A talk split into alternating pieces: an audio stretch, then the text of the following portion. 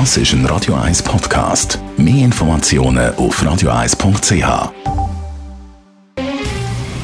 Der Finanztag auf Radio 1. Verstehen, was Menschen und den Markt bewegt. In Zusammenarbeit mit der Zürcher Privatbank Merki Baumann.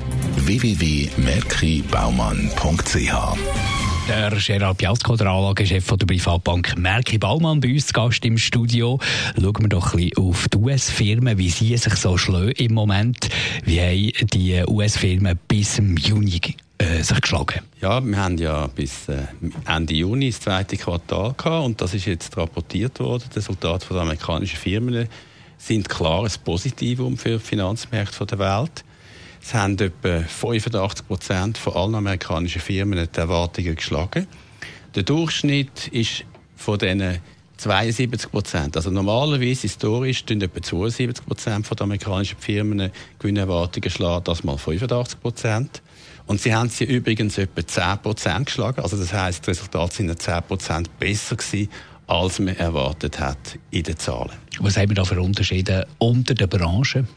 Ja, das ist interessant. Bei der Branche hat es eigentlich immer noch die üblichen Verdächtigen, wenn man das sagen darf. Das heißt die defensiven Pharma- oder Gesundheitswesen-Firmen, die haben positiv überrascht. Die anderen üblichen Verdächtigen, das sind die Technologiefirmen, die berühmten, die haben auch positiv überrascht. Von dort her haben sie natürlich auch weiterhin den grössten Anteil am Erfolg vom amerikanischen Aktienmarkt. Wer hat negativ überrascht? Das sind auf der einen Seite in Amerika die Finanzbranche und auf der anderen Seite natürlich mit dem Ölpreis, der damals noch schwach war, die Energie- bzw. Ölaktien. Aufgrund von diesen Resultaten, diesen Vermutungen und diesen Schlussfolgerungen, was ziehst du da für Schluss?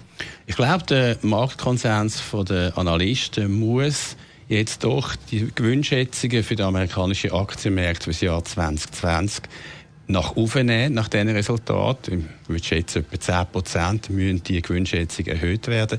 Das ist relativ wichtig, weil wir sind ja näher bei den All-Time-Highs beim amerikanischen Aktienmarkt. Er hat den grössten Einfluss auf, auf die Weltaktienmärkte. Und von der ist die Bewertung ja sehr stark angestiegen. Aber wenn Gewinnschätzungen würden 10% erhöht werden, dann würde natürlich die Bewertung wieder weniger rekordhoch ausfallen. Das sind die Schätzungen von Gerard Piasco, Anlagechef der Privatbank Merki Baumann. Der Finanztag gibt es auch als Podcast auf radioeis.ch. Präsentiert von der Zürcher Privatbank Merki Baumann. www.merkibaumann.ch